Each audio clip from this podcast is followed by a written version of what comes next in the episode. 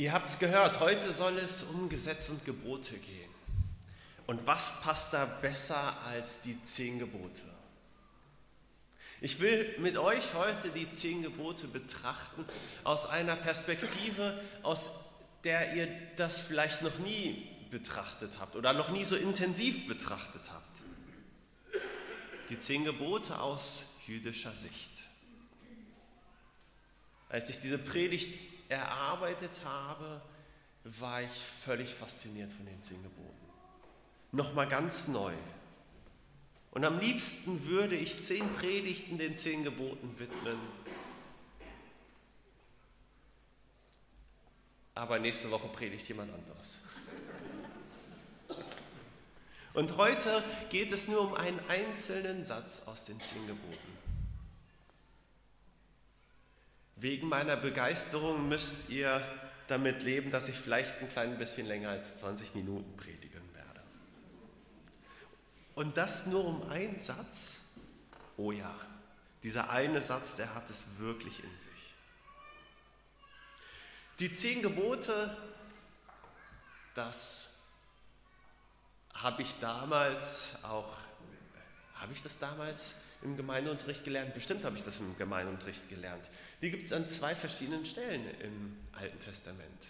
Einmal im zweiten Buch Mose Kapitel 20, kann man sich wunderbar merken, 2. Mose 20 und dann noch die Wiederholung in 5. Buch Mose 5. 5. Mose 5 und 2. Mose 20.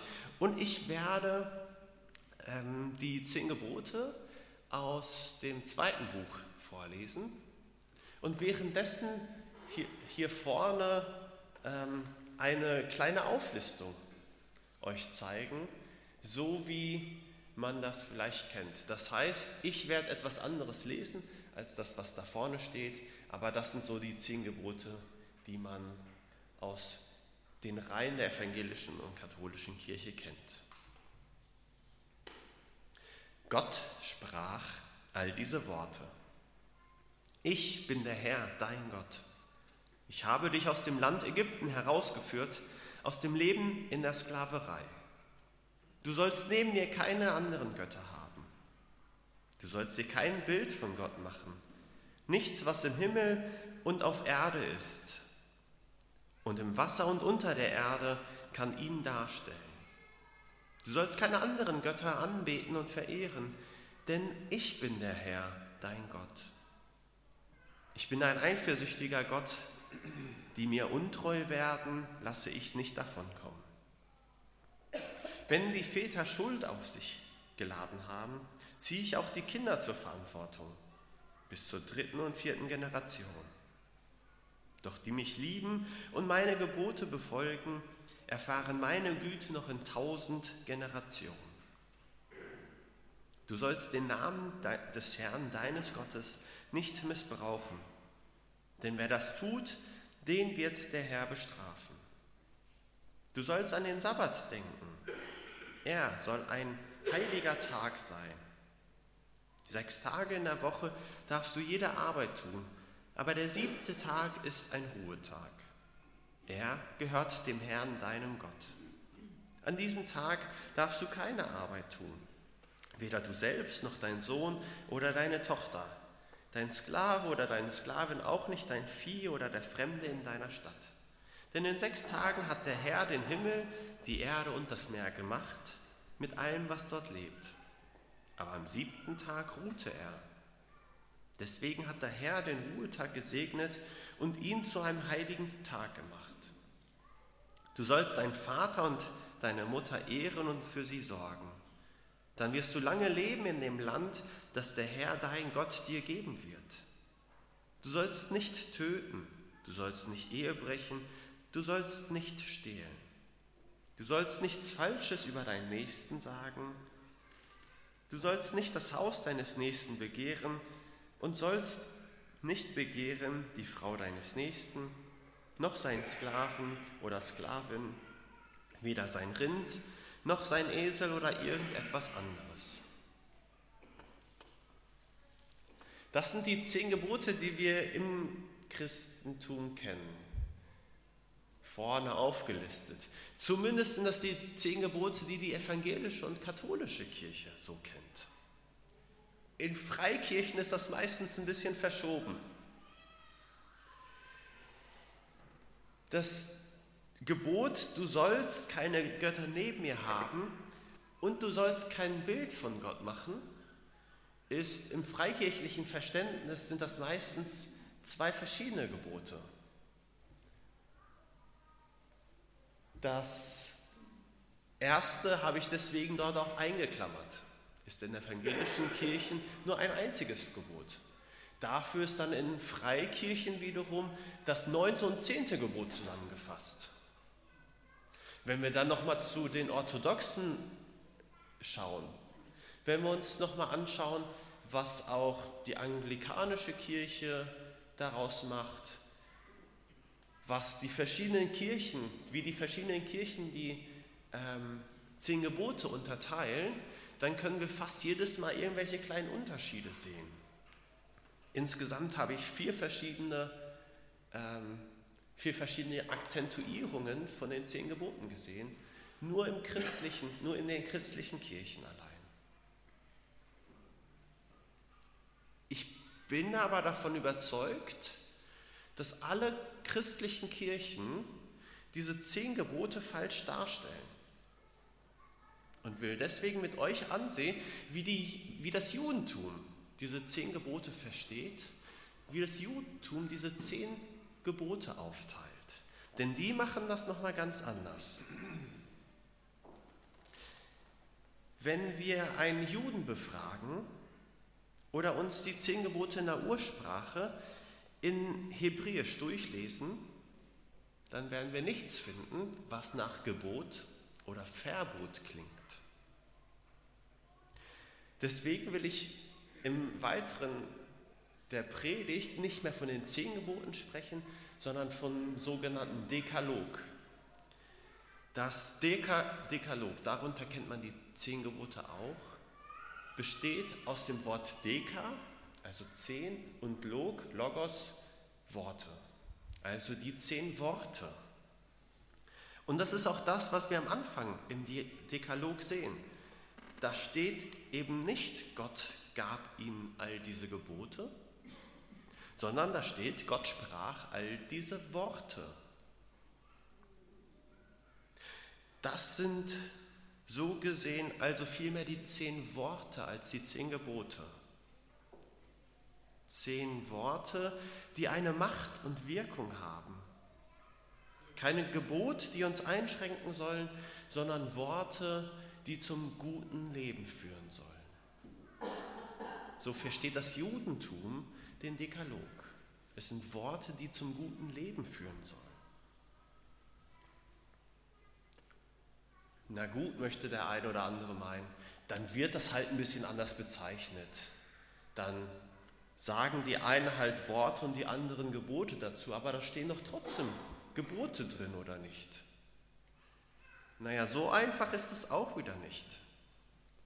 Wenn wir da wieder auch tiefer einblicken, dann stellen wir fest, dass Luther und auch ganz viele andere Übersetzungen das nicht wörtlich übersetzen, was eigentlich da steht.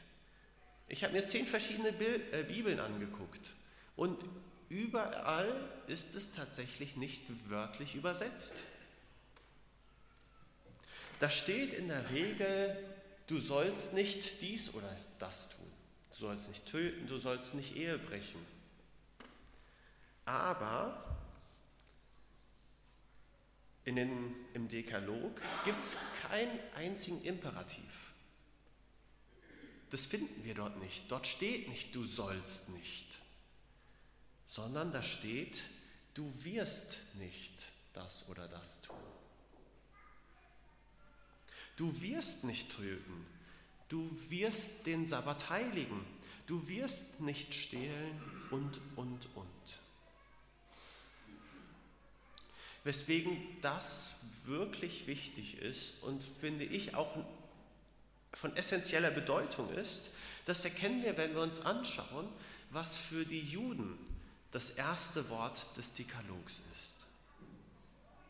Die christlichen Kirchen sagen allesamt, dass das erste Gebot ist, du sollst keine anderen Götter haben neben mir. Für Juden, und das seht ihr hier, die Einteilung für die zehn Worte des Dekalogs, für Juden ist ganz klar, dass schon der zweite Vers, den wir hier in, in Exodus 20 finden, schon das erste Wort des Dekalogs ist. Ich bin der Herr, dein Gott, der ich dich aus dem Land Ägypten herausgeführt habe. Freikirchen und viele andere Kirchen verstehen das meistens als ein Vorwort. Und danach fangen erst die zehn Gebote an. Aber heute soll es darum gehen, wie die Juden das, den Dekalog verstehen, diese zehn Worte verstehen. Und um diesen Satz, das erste Wort des Dekalogs, um diesen Satz soll es heute gehen. Ich bin der Herr, dein Gott, der ich dich aus dem Land Ägypten herausgeführt habe. Und ich finde es erstaunlich, was eben nicht hier steht. Ich hätte eigentlich erwartet, ganz am Anfang des Dekalogs würde zum Beispiel stehen, ich bin der Herr, dein Gott, der Schöpfer der Welt und des Himmels, der auch ich dich geschaffen habe. Zumindest ist ja auch das, das, womit das erste Buch Mose beginnt, mit dem Anfang. Aber hier finden wir, dass sich Gott anders vorstellt. Erst später im, beim Sabbatgebot können wir davon lesen, dass sich Gott auch als Schöpfer zu erkennen gibt. Und von daher finde ich das interessant, warum jetzt diese Reihenfolge gewählt wurde. Die zehn Gebote, das wissen ja die meisten, sind in einen geschichtlichen Rahmen ähm, äh, eingebunden. Auf dem Berg Sinai hat Mose diese zehn Gebote erhalten. Sinai und Horeb, das sind verschiedene Bezeichnungen für denselben Berg. Und Mose hat diese, diesen Dekalog erhalten, nachdem er oder nachdem Gott das Volk aus Ägypten herausgeführt hat. Und hier geht es um diese direkte Ansprache zu den Menschen. Er sagt, ich habe dich aus Ägypten herausgeführt. Ich habe mit dir zu tun. Du hast mit Gott zu tun. Du hast ihn gesehen, hast ihn erlebt, und erkannt. Bei der Schöpfung selbst haben die Israeliten ihn ja nicht erlebt. Bei der Schöpfung hat ihn kein Mensch direkt erlebt.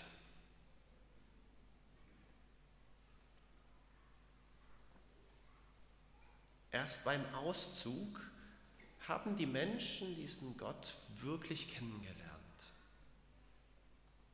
Und damit wird er ganz konkret zum Gott der Israeliten. Dein Gott bin ich und nicht der Gott von deinen Vätern. Das ist die Grundlage für die Israeliten und für ihr Leben. Das erste Wort zum guten Leben. Gott ist dein Gott und er hat sich dir gezeigt. Du durftest ihn schon kennenlernen.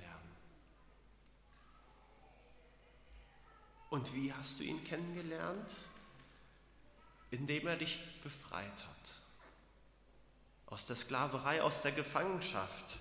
Und endlich darfst du in Freiheit leben. Das ist die Aktion, wo die Israeliten Gott kennengelernt haben. Gott hat sich in erster Linie diesen, diesem Volk als Befreier offenbart. Ja, er ist auch der Schöpfer, aber in erster Linie hat er sich als Befreier offenbart. Das ist die Grundlage für das gute Leben. wer gefangen ist, kann kein gutes Leben leben. Leben in Freiheit. Viele, viele Menschen haben schon ihr Leben dafür verloren.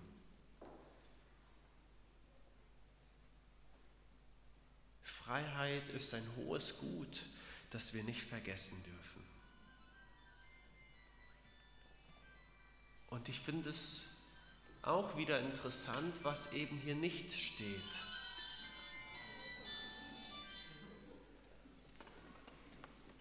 Was hier nicht steht und was ich aber ganz häufig sonst im Alten Testament lesen kann, ist, dass sich Gott vorstellt als Gott Abrahams, als Gott Isaaks und als Gott, Gott Jakobs.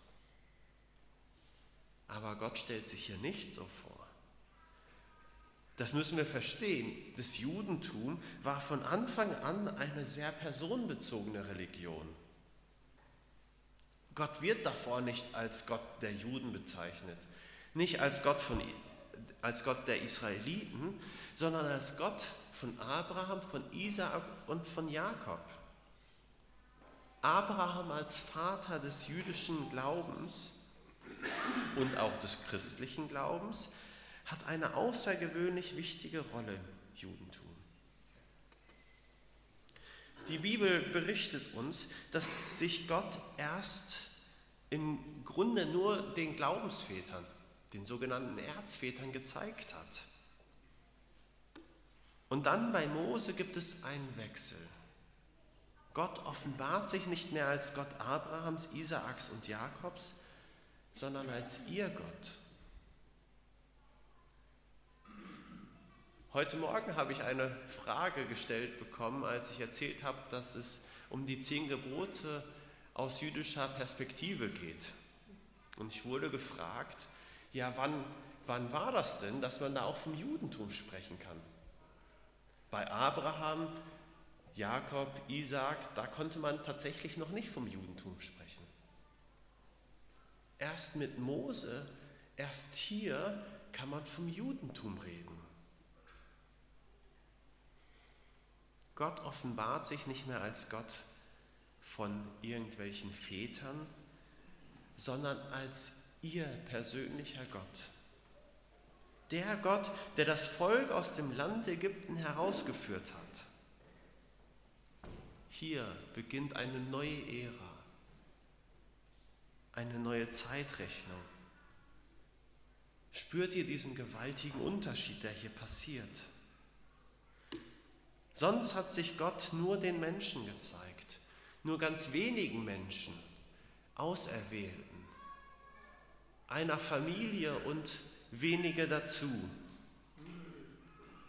Aber vor dem Empfang des Dekalogs, ein Kapitel vorher, da lesen wir eine ganz entscheidende Sache.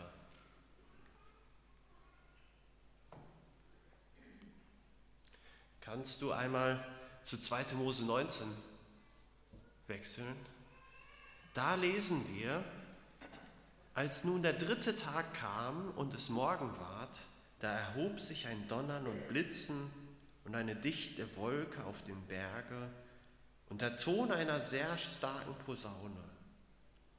Das ganze Volk aber, das im Lager war, erschrak.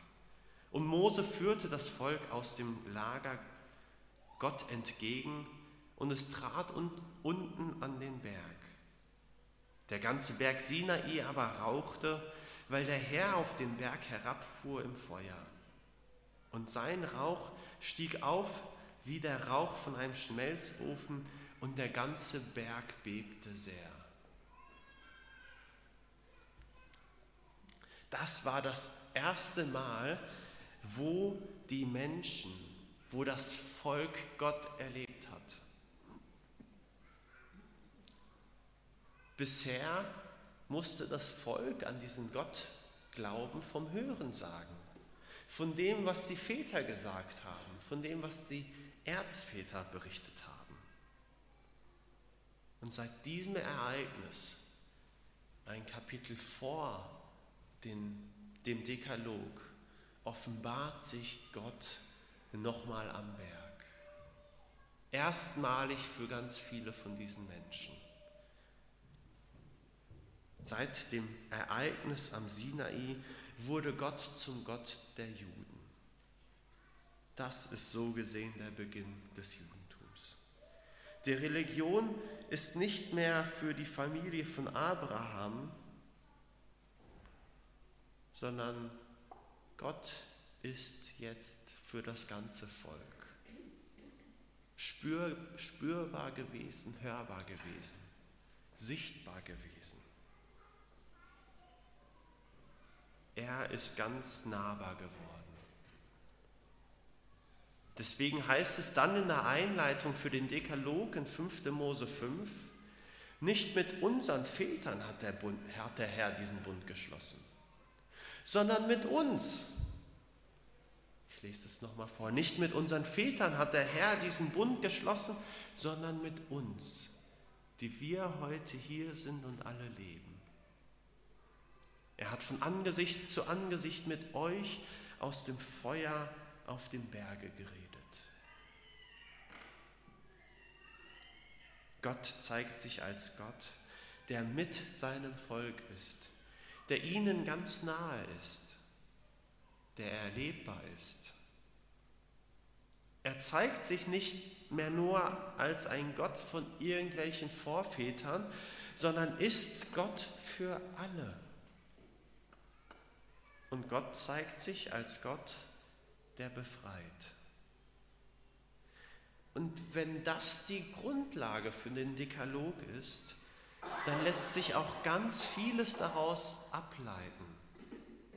Wenn ich Gott erlebt habe, wenn ich ihn anerkenne als meinen Gott, der mich befreit hat in der Not, dann werde ich nicht anderen Göttern nachlaufen. Dann ist der Imperativ nicht mehr notwendig.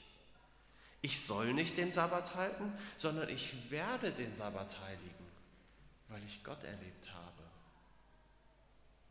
Weil ich daran erinnert werde, dass ich befreit wurde.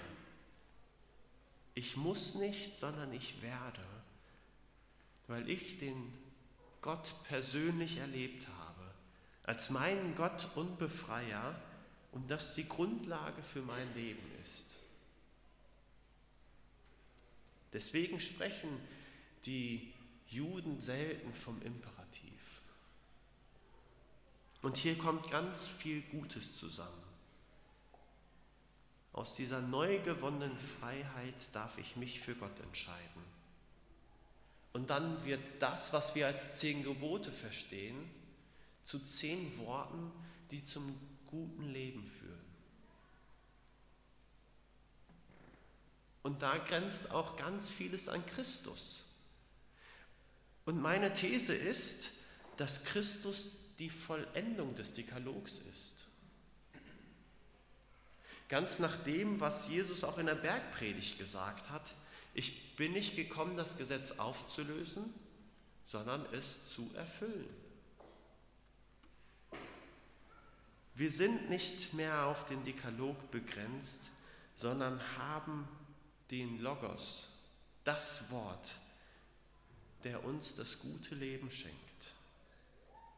Christus als Logos, als das Wort schlechthin, der uns das gute Leben schlechthin schenkt.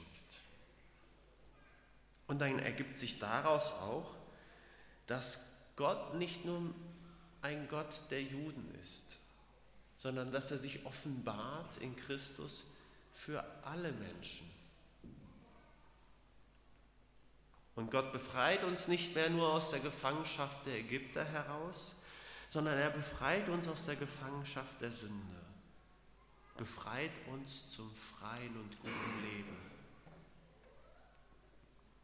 Und er begegnet dem Menschen persönlich nicht mehr nur durch das eine Ereignis, was im Sinai passiert ist, sondern er wird den Menschen ganz nah, nochmal ganz neu, als Immanuel, als Gott mit uns, der auf diese Erde kommt und dir persönlich begegnen will. Und deswegen ist diese Grundlage des Dekalogs nicht nur eine Grundlage für das Judentum, sondern auch für den Glauben von dir und von mir.